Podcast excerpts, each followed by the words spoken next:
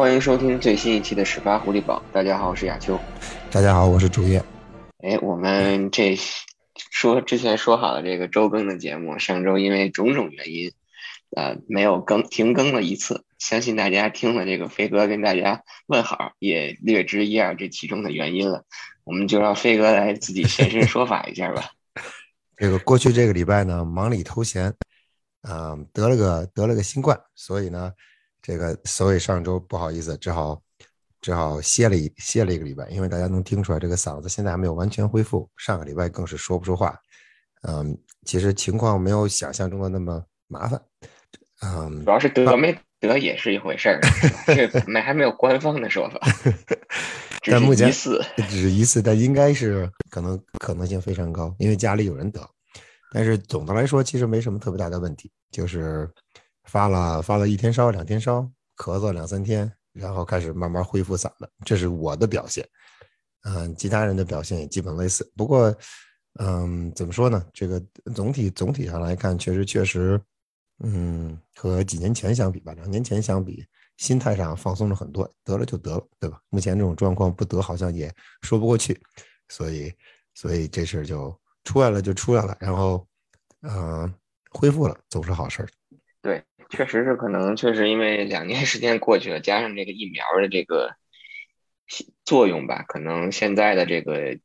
现在得病可能更多的像是一种流感，但我觉得大家还是因此不能掉以轻心，尤其是现在在国内的朋友，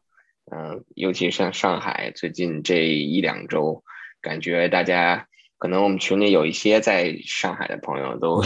忙着在家里抢菜抢物资，是吧？所以。还是希望大家能够尽可能的出门的时候能够注意防护，不管是在北美这边的朋友，还是在国内，因为啊，就就就说飞哥给大家讲一下，说疑似得了以后可能 没没有太多的症状，但是总归还是不得的好嘛，对吧？是是，确实如此，小秋。而且我还想说，就是这事儿总是会过去的，对吧？无论是疫情还是还是防疫，总会总是会过去的。嗯，我们呢也希望。啊，时间不长，我们大概每周争取用这么半个小时、一个小时的时间，能够让大家心态放松一下，不要整天去想那些糟心的事情，啊，换换换换神经，跟着我们一起想想 Patriots 的事儿，啊，我觉得也算我们对大家的一点点微薄之力吧。我们可能做不到雪中送炭，雪中送炭，但是至少可以帮助大家。我觉得，呃，换换换换思路，嗯。这也是我们只只能说我们力所能及的一点点贡献。对，雪雪中送菜其实也可以，尤其是现在给给上海那些急需菜的朋友们。我们也非常想这么做呀，可惜这个能力有限。是，还是希望大家能够尽可能的保持这个身体健康，同时在这个困在家里的这个朋友们，没事儿的话。不行，就把上个上个赛季爱国者的比赛集锦拿出来看一看，一起跟我们来回顾一下上个赛季，同时来展望一下新的赛季吧。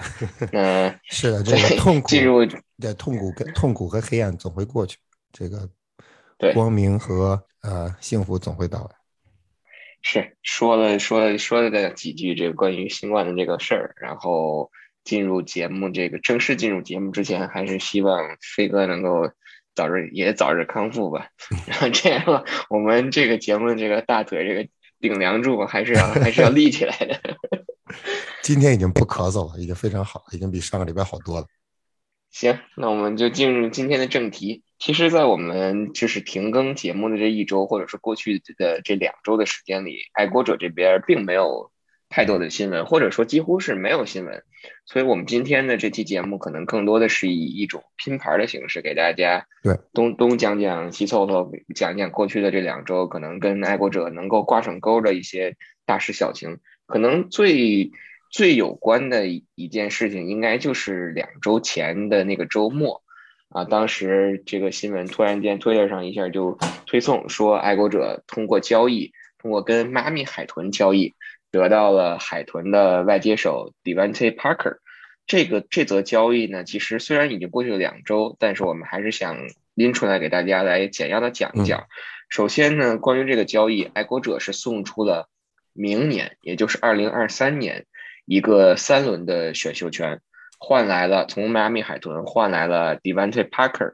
和今年的一个五轮的选秀权，这一下也就意味着，其实最早的时候我们说爱国者今年五轮是没有选秀的，然后送走 Shaq Mason，然后包括交易来 Devante Parker，一下子多了两个五轮的选秀权，不知道他们究竟是在五轮。看上了谁，或者是看上了哪两名球员，值得一下子要来两个选秀权？没准是强迫症犯了，一看呀，五轮没有，一定要再再弄两个，结果没收住手，一下打了两。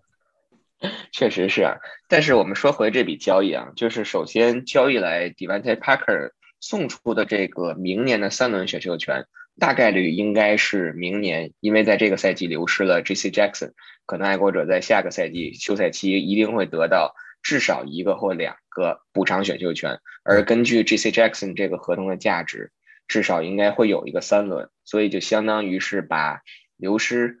送走啊，J.C. Jackson 得到的潜在的得到的明年的这个选秀权，我们也也送走了，换来了 Devante Parker。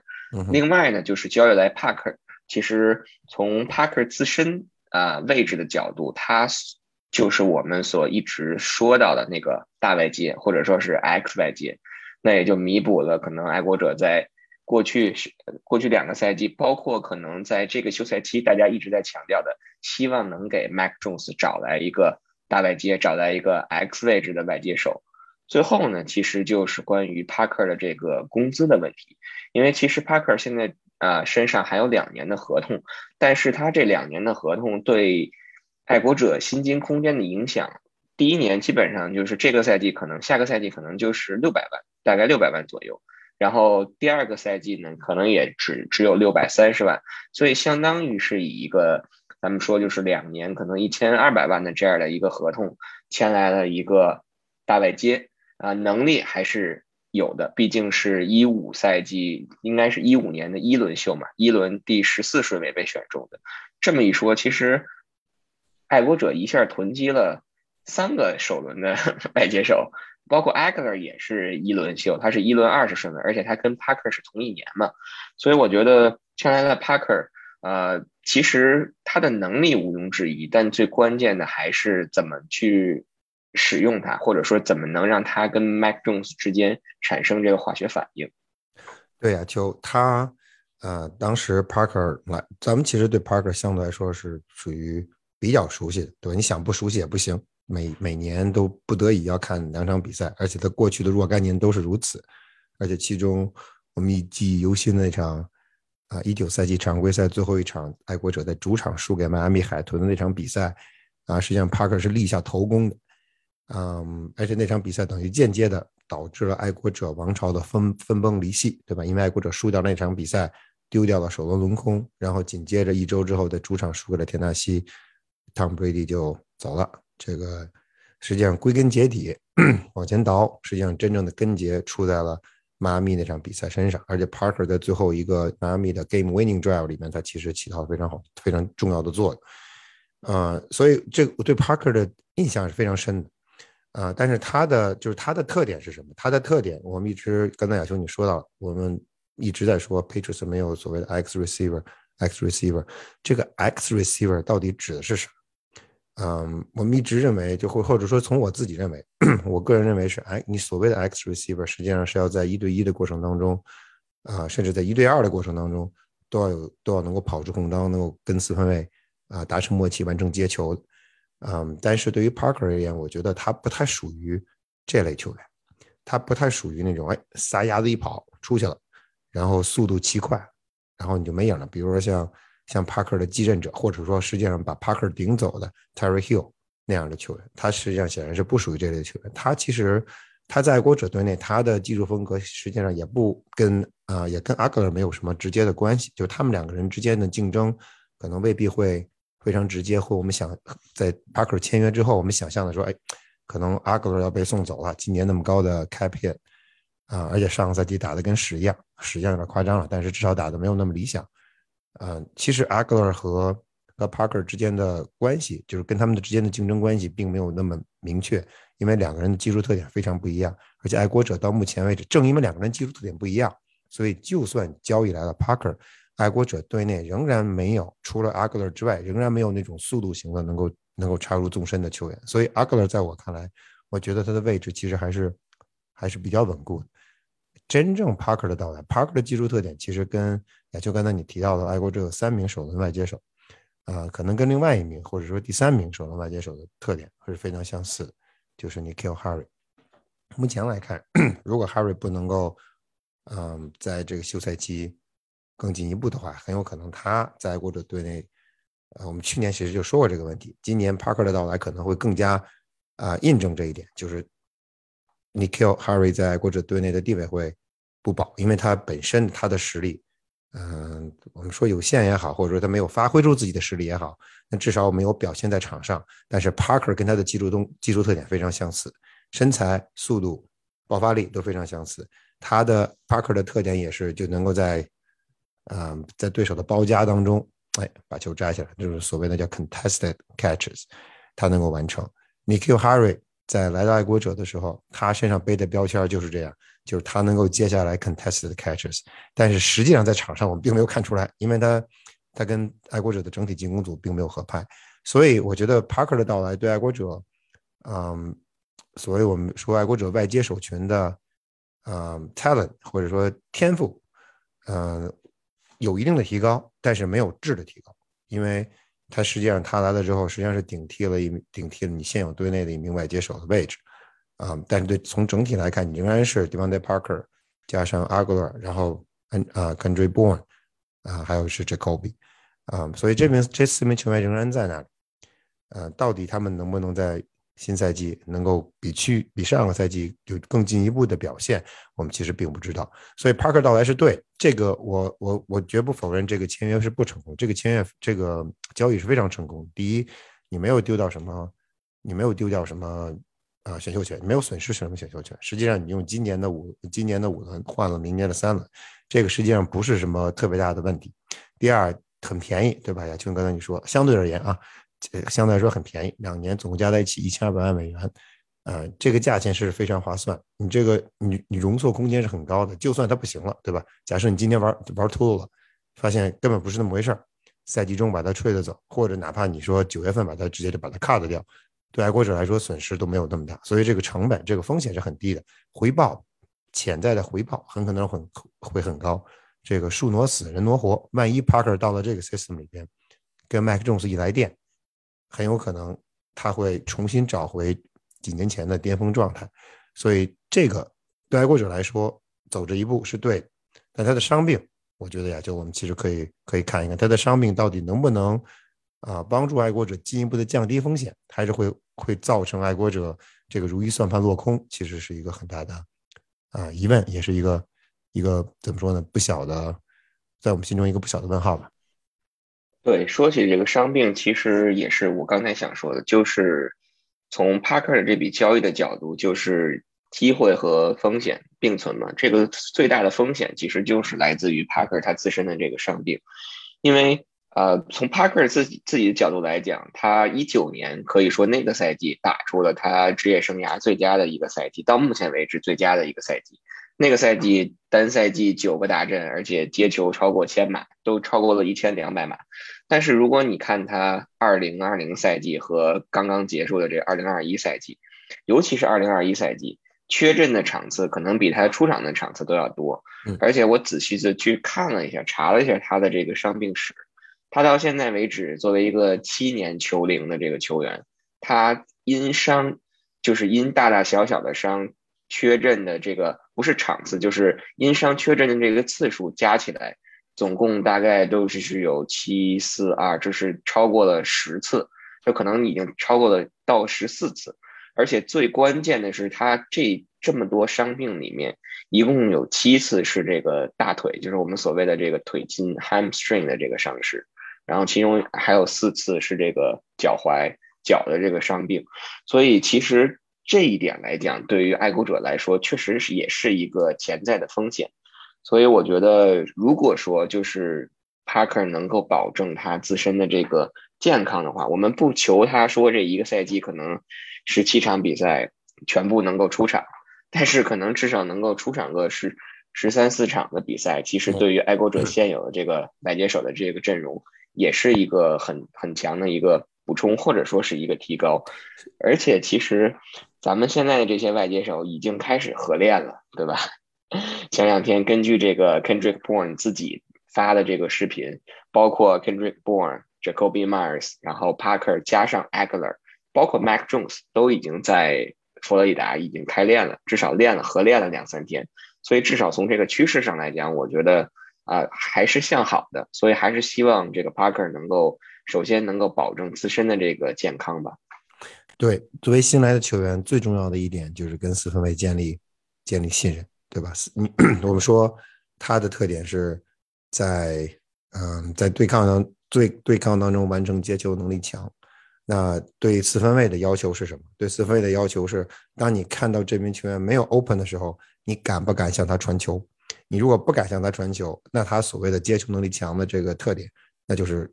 那那就是无稽之谈，对吧？但是只有四分卫改向他这个位位置传球，他所谓的在。在对抗当中接球强、接球能力强的特点，才能够有发挥的机会。所以四分卫跟外接手之间建立默契，嗯，是非常重要的。现在实际上，实际上时间已经不早了，这都四月份了，对吧？再过三个月、四个月，这个这季前赛啊、常规赛就要开始了。而且一旦 OTA 开始开始了之后，四分卫不可能单独会跟每一名外接呃某一名外接手不断的进行连线，这是不可能的。他必必然会把。他的这个传球的 target 要分散，所以他们在现在在一起合练，我觉得是是肯定是对对 Parker 跟 Jones 来说，相互之间建立互信是非常重要。我觉得那天我在微博里说了一个，我觉得，嗯，就是我们我们现在说的都是积极的一面，对吧？因为我们并不知道 Parker 到底是什么个情况，就是他，嗯，他到底生伤病，第一，对吧？他伤病是什么情况，我们不知道。第二，他在更衣室里边，或者或者说他在球队里，是训练场上是一个什么情况，我们实际上也不知道。当然，现在流出来的信息都是很积极的，说 Parker 是一个更衣室内非常招人喜欢的球员，在训练场上非常的努力。但是“非常努力”这个词儿，基本上你可以用在每一名 NFL 球员的身上。嗯，我想问的，我的我的疑问其实就是迈阿密海豚用我们刚才说这个这个 deal 非常合算，对爱国者来说非常划算的一个 deal。那迈阿密海豚为什么会用这样的一个价钱把这名球员送给了 Patriots？而且同时他们知道自己的回报并不是很高，而且 Parker 给爱给海豚造成的成本啊，今年跟明年的工资的压力其实也几乎也很小。他们为什么会做这一步？为什么会在这个时候把 Parker dump 掉？嗯，所以。这个我们外人不得而知，我不知道 Patriots 自己心里是不是也会有点嘀咕，对吧？嗯，怎么说呢？这个希望我们刚才那些担心不会成为不会成为现实，但是具体怎么样，我们还要还要进一步观察。这个海就海豚把 Parker 贱卖，或者说送到爱国者的这个事实，让我们多少心里有点嘀咕。可能也是从一方面来讲，就是这个图阿跟帕克之间其实一直也不来电，尤其是上个赛季选了这个 Jalen Waddle 以后，这个休赛期不仅补充了 Tyreek Hill，其实还签来了从牛仔的那个叫 Wilson 的那个那个那个球员，再加上其实他还有一个大外接，就是那个叫 Preston Williams，其实我们也吃过亏，所以我觉得其实从这个角度上来讲，可能可能。咱们往坏的方面想，就是也许海豚更了解他的这个伤病史，所以多重因素综合在一起，就决定把这个 Parker 送到了这个送到了爱国者。但确实让人觉得值得这个深思的一点，就是为什么选择愿意去送给一个同区的这个竞争对手？是因为根据后来的这个新闻，就是爆出来，其实并不是只有爱国者一家，就是一支球队对 Parker 感兴趣嘛。所以这个确实我们打打看吧，希望帕克能够在这个赛季对阵海豚的表现这两场比赛当中 证明自己。我们希望我们要我们叫谨慎的乐观，对吧？要把期望值控制在可以承受的范围之内。对，好，那我们说完了这个帕克呢，那我们就来快速的再聊两个另外的新闻。第一个呢，其实是也是这在这个休赛期。新加盟的爱国者的球员啊，也就是后场的这个可以主要出现在这个呃安全位位置的这个 Jabril Peppers，Peppers 呢，其实这周在美东时间周二的时候举行了一个新闻发布会，就是媒体的见面会，也可以说叫媒体的见面会。这个媒体见面会呢，其实挺有意思，原定呢是在十二点开始。然后呢，我我当时注意了一下，咱们大概应该有四十多个记者吧，就在那个 Zoom 的那个那个 meeting room 里一直在等他，足足得等了有二十分钟吧，大概二十分钟。然后这个这个这个 Pepper 才姗姗来迟。当时我跟飞哥还这个发微信说呢，我说这第一次第一次这个 新源见面会记者见面会就迟到就放鸽子，这个态度并不是很好。是当时觉得挺有意思啊，觉得觉得说这这这人怎么半天不见不见踪影嗯，但是后来我我突然想想，就我觉得挺奇怪的，不知道为什么他出现在爱国者训练基地。你看他那身装扮，实际上他那身装扮是刚刚训练完，结束了一个或者是热身也好，完成了一个训练也好。因为这个时间这个时间似乎有点早，他似乎不应该在这个时候出现在爱国者的训练基地里，跟爱国者的啊就是队内的。呃，训练师也好，教练也好，进行任何身体上的，呃，身体上的那种活动，因为目前真正的这个休赛期还没有正式开始，嗯，但是小伙子来了，对吧？至少态度是很端正，而且咱们咱们也在开玩笑说，这从头到尾回答问题，回答的第一是滴水不漏，对吧？没有说一句不该说的话，而且很多问题其实说的非常到点。而且中心也表，其实我觉得有一个非常有意思的，我忘了是谁问的他这个问题，就是关于他的场上位置，对吧？因为爱国者目前其实我们可以知道，Andrew Phillips，然后 Cal Duggar，你再加上嗯 Devin McCourty，这已经是你确认好的三名安安全位了。这三名安全位是你的绝对主力啊，那你又加了一个安全位进来，那你这哥们是来干嘛呢？Diamond Package，或者你打打打六个六个啊六个 Secondary，他的位置到底怎么怎么安排？其实我们也不知道，他可能也不知道。但是他在跟记者聊天的时候，他透露了一点，就是他说他在跟爱国者的教练组在交流的时候，爱国者的教练组是一直把他引进，是是希望他能够在防守组起到作用。至于是在 box 里边，还是到后场去打 coverage，这都是目前还还现在说还有点为时尚早啊，因为我们知道他不仅仅他可以打防守，他可以还可以打。啊，接地球回攻，目前目前来看，爱国者把他弄进来，其实更主要的还是希望他能够在防守上帮助爱国者啊有所提高。所以，嗯，怎么说？我觉得他如果他的伤病伤病问题在这个赛季不是一个不是一个能够困不是一个困扰他的因素的话，我其实对他的期望还是非常非常高的。确实是他，其实，在那个新闻发布会一开始的时候，就是简单的聊了一下他的那个 ACL 的那个伤势嘛。我觉得可能总体上来看恢复的还不错，然后整体的这个状态也不错，所以可能提前一周吧，这么早就来到了这个爱国者的这个训练基地，也许是跟康复训，也许是做一些康复训练，或者说自己到健身房去做一些训练，但是确实展现出的这这种态度。然后再加上这种回答问题的时候，这种非常非常很爱国者式的这种回答问题的方式，已经 展现出了很快的融入到了这个集体当中。尤其他还说他很喜欢周 Judge，对吧？毕竟之前也共事过，早就被周 Judge 调教出来。对，所以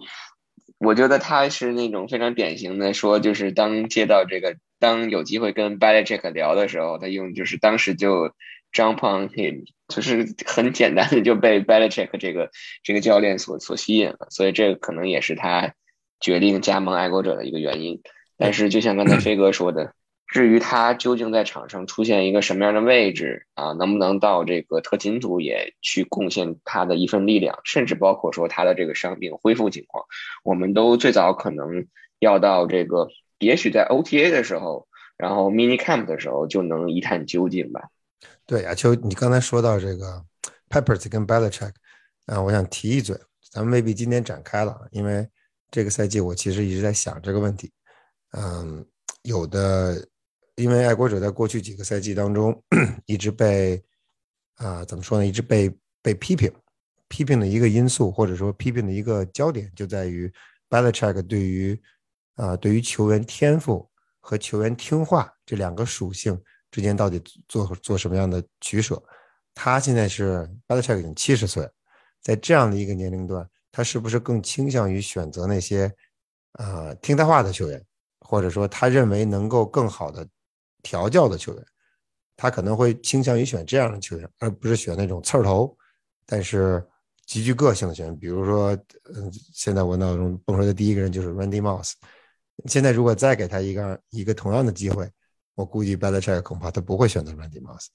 当然，这是这这这是刚才亚秋你刚刚说这个，我突然想起来这么一个话题，咱们以后可以找找时间找机会再进行进一步的探讨。对，其实说起这个，快速的说，其实队内我想起两个，也不能叫菜头吧，就是个性比较强的，一个已经被送走了，Chase w i l l i 另外一个其实就是刚签回来的这个 Trent Brown，因为之前飞哥你也讲过嘛，就是 Scar 老爷子还在的时候，他把 Trent Brown 应该是训得服服帖帖的，但是很明显的，Scar 老爷子一退休，新的这个进攻锋线的教练很明显压不住 Trent Brown，所以这一个也有可能是他。整整体在打球上，我们所一直所说带引号打球有就是有态度的这个比较松懈的这个一个原因，所以可能这个吧？就是这确实是一个很好的，我觉得是一个很有意思的话题。之后我们可以来可以来具体的来找一些球员，然后来聊一聊这个问题。嗯，说到刚才这个说，可能我们到 OTA 或者是 Mini Camp 的时候就能看到。这些球员的这个身影，或者说看到他们这个伤病恢复的情况，那今天我们最后其实就来聊一聊爱国者在接下来这个马上开始的这个，嗯，就是休赛期即将结束，马上开始的这个新赛季的这个备战的一个具体的时间安排。嗯，然后因为其实各支球队 NFL 各支球队这个休赛期结束或者是新赛期新赛季开始的这个日子是不不固定的、不统一的。但是可能都是绝大多数球队都是在四月的某一个周的周一。那爱国者呢，把新赛季的开始的这个开营开营的这个第一天，不是训练营啊，就是整个这个新赛季开始的这个第一天，放在了美东时间下周一四月十八号。Patriots 这个其实有一个 Patriots Day，这个就是我要讲的。其实这是一个一语双关的一个节日，因为本来四月十八号这一天就是。波士顿这儿，或者说就是马赛苏马赛诸塞州这儿的一个，并不是法定的节假日，因为并不放假嘛。但是在这一天呢，会有这个波士顿的马拉松啊，会在周一这一天举行。然后借借此机会，爱国者也把这一天就定义为定义为了他们的 Patriots Day。我还特意看了一下这个 PR 发的那封邮件嘛，然后特意写了四月十八号 Patriots Day First Day，然后是 Patriots Day。所以其实。下周一也就宣布着，爱国者将正式开启二零二二赛季的这个征程。那么呢，爱国者在其实在此前也早早的就确定了十天 OTA 的时间，分别呢是在五月底二十三号、二十四号和二十六号，六月的一到三号，然后六月十三、十四号和六月十六、十七号，一共十天的时间。然后呢，那三天 mandatory 就是强制的这个 mini camp，则定在了六月的七到九号。所以呢，今年呢，我们看今年因为这个在美国这边，我们刚才聊到过嘛，这个新冠的疫情可能慢慢的已经已经散去了，所以可能新的这个赛季呢，可能我们就会可以进入到这个球员的更衣室，甚至包括可能在训练营的时候就不用再去。采用线上跟球员见面或者线上提问的这种方式，所以我看了一下这个爱国者他发的这个就 PR 发的这个新闻稿嘛，他其中在 OTA 当中安排了三天，然后 Mini Camp 那三天全部都是提供这个 Media Availability，所以到时候我们看看有没有机会能够特意的去挑这几天提供这个。媒体提问的这个机会的时候，去看一看这个训练营，然后可以跟新来的球员，包括跟我们签回的这些老将，能够有机会去采访一下他们，去聊一聊他们在休赛期，或者是聊一聊他们对新赛季是一个怎样的展望。对这个训练营一开始，这个新赛季的节奏和脚步就更快了。嗯，我对今年的，也就我对今年的这个休赛期也非常期待，因为过去几个赛季因为新冠的原因。啊，咱们实际上上个赛季还好，对吧？我们断断续续的还是去了，嗯，尽管克服了重重阻力，啊，但是这个赛季目前来看，可能没有在美国这一侧没有不会有任何的限制，这就基本上回到疫情之前了。尤其对于得过新冠的朋友来说，应该会应该，我应该挂一个牌挂在我的脑门上，一一贯对吧？然后他们就说 OK，这哥们儿这哥们儿已经彻彻底得过了，已经可以放心放心大胆的放进去了。然后，所以这次这次 OTA，我觉得上个赛季的 OTA，我们着重的关注的是四分卫之争，对吧？这个上个赛季的这个时候，我们还不知道谁会。上个赛季的这个时候还不知道还不知道麦克琼斯会不会来，但是当 OTA 开始的时候，我们还不知道谁会最终会进行最最终会成为主力，所以当时的关注的焦点自然而然的放在了四分卫上。但这个赛季就不存在这个问题，四分卫显然是麦四分卫的首发位置显然是麦克琼斯。我们需要关注的就是第一，年轻球员在队内的成长。我说年轻球员，其实主要主要指的是防守的那些小孩儿。过去几个赛季抓来的那些线位们，目前爱国者在线位的位置上没有从外界补强，那也就意味着他们认为在队内这些年轻的球员能够更进一步。我们要看看他们他们在他们对这些球员的认知是否准确。第二，第二点我们需要看的就是上个赛季我们说过，呃，签了很多球员，对吧？你实际上两年的钱赶到了一年花，但你去年把钱花出去了，引进了这些球员，去年表现还不错。今年到了第二年，在你这个系统里面，第二年会不会他们也在竞技场上把自己的水平更更进一步的提高？包括 Mike Jones，Mike Jones 今年也是二年秀二年级秀，所以我们这个这个休赛期的关注点跟上个赛季的关注点会稍微有所不同，而且我觉得我们的着眼点会放得更远一些。好的，那我们今天节目的最后呢，就来回答一位球迷朋友的问题。他说，在这个想问一下。我们认为去年就是爱国者，因为我们都知道开季虽然这个两胜四负以后呢，一波七连胜以后进入了这个 by week，然后但是 by week 回来呢五场输了四场，所以其实我们想他想去问我们一下的就是我们觉得在去年 by week 之后防守出现最滑坡最大的问题究竟是什么？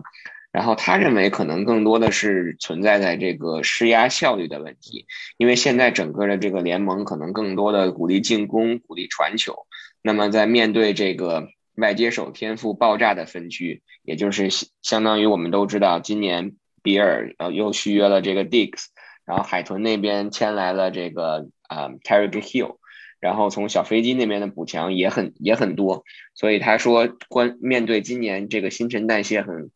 很关键的一年，我们在防守，在尤其是在施压上，怎么能够提高这个施压的效率？究竟是通过备战，然后可以调整呢，还是说通过临场调整战术可以提高？首先，我觉得我先说一下这个 by week 后出现这个滑防守滑坡的这个问题吧。其实不光我们不知道，我觉得球员也不太知道。这个对于球员来讲也是个谜。因为今天在准备这个问题的时候，其实我特意去听了一下，在上个赛季赛季结束的时候，就是在整个赛季结束以后，会给记者们提供一个球员的，相当于是最后一个 availability。当时其实有很多记者把这个问题抛给了 Jacoby Myers，也抛给了 Adrian Phillips。其实从这两名球员的回答，我们当刚才我去回顾，可以得出的一个结论就是，其实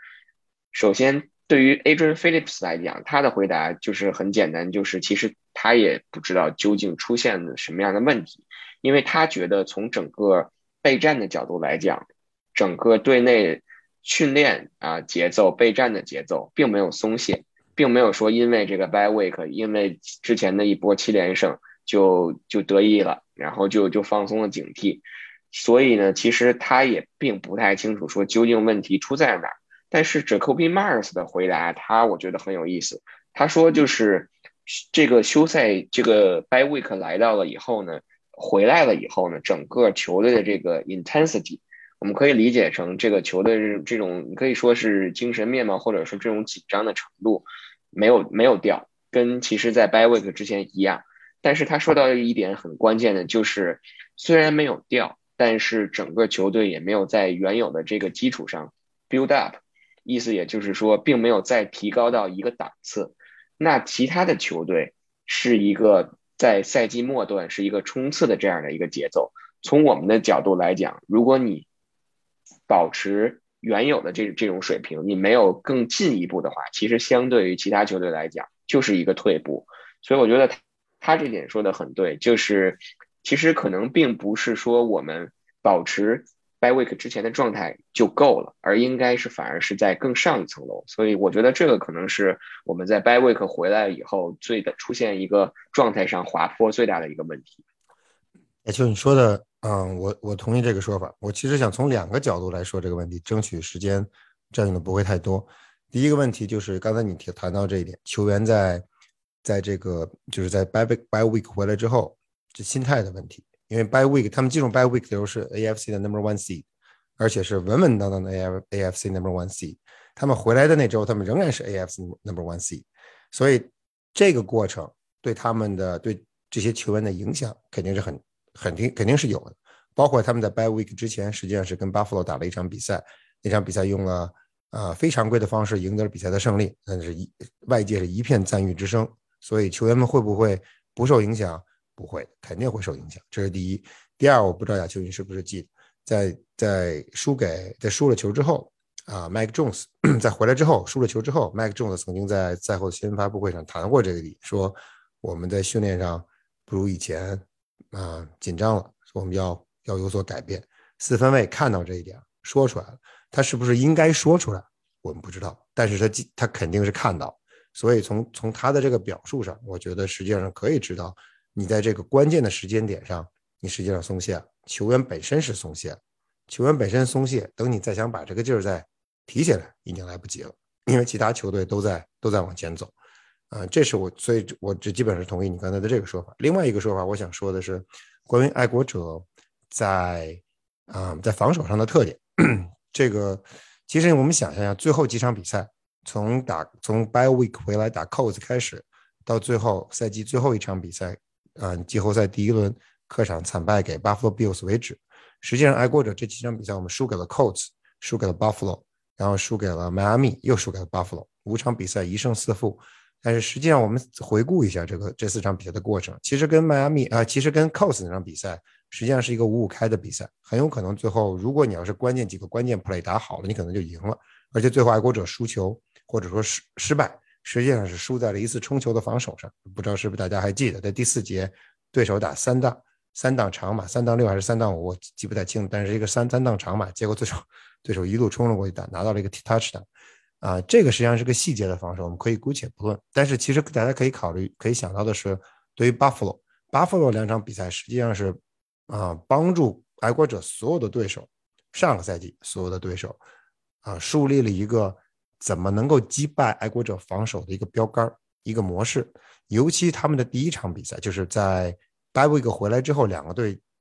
交锋的第一次第一场比赛，也是也是整个赛季他们交锋的第二场比赛，在在吉列体育场那场比赛，Buffalo 有了一个明显的变化。它的变化就是让四分卫拿球的时间增长，让四分卫在也就是 Josh Allen 拿球之后，不不会局限在所谓的这个 pocket 里边，他会跑出去。他会用自己的腿争取争取冲球拿下拿下第一档，或者跑开跑出口袋找到空当完成传球。这么做有几个好处？第一个好处是你的冲球你的冲传变得更加不确定，对吧？你不知道这个四分卫会在口袋里待着还是会往外跑，你在冲的时候你就会犹豫，这是对对冲传手的一个挑战。更重要的一点是什么？更重要的一点是当四分卫跑出去以后。他给他给谁提供了机会？是给他的外接手提供了机会，包括他的身前的 backs，就真身身前的那些跑位，也给他们扯动拿到拿到空间提供了时间跟跟机会。这个时间实际上是非常重要的。爱国者我们一直在说防守，防守，防守的特防守的弱点是什么？防守的弱点是速度慢。你的速度慢，可能往往不仅仅在开球之后一秒两秒体现出来，你的速速度慢。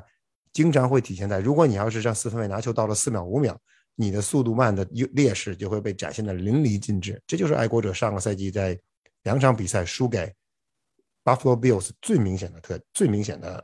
弱点。我们都会都还记得那场比赛，McKenzie 在爱国者的主场那场比赛被 McKenzie 打爆。这是个什么球员？这是个名不见经传的球员。当时他基本上就是一个特勤组的主力，